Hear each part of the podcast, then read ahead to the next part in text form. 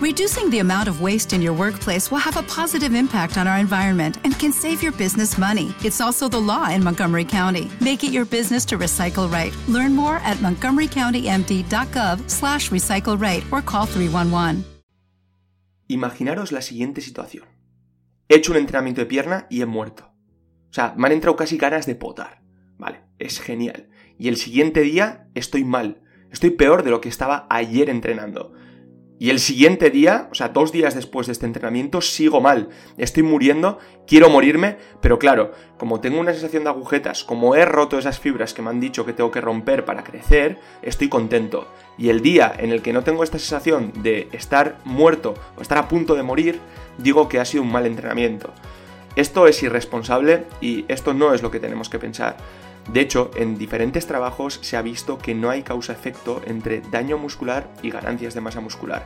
Digamos que el daño muscular en parte es necesario, pero va a ser el resultado del control de las variables de entrenamiento, del volumen, la intensidad, la frecuencia, cuando controlamos estas variables de entrenamiento, cuando elegimos ciertos ejercicios, el daño muscular puede ser mayor o puede ser menor, pero no tenemos que pensar que a mayor daño muscular más crecimiento.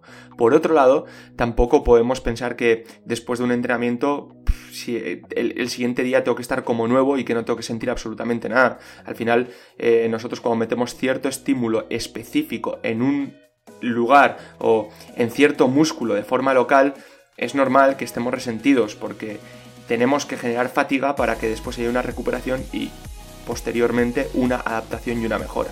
Pero hay una diferencia muy grande entre machacar el músculo y morir y adaptarnos al entrenamiento con la fatiga que nosotros hemos impuesto. Entonces, olvidaros, no hay que machacar, son dos procesos diferentes, el de recuperación y el de crecimiento, aunque en muchos casos puede que estén relacionados, no tenemos que romper para crecer. Dale más potencia a tu primavera con The Home Depot. Obtén una potencia similar a la de la gasolina para poder recortar y soplar con el sistema OnePlus de 18 voltios de Ryobi desde solo 89 dólares. Potencia para podar un tercio de un acre con una carga. Potencia para recortar el césped que dura hasta dos horas y fuerza de soplado de 110 millas por hora.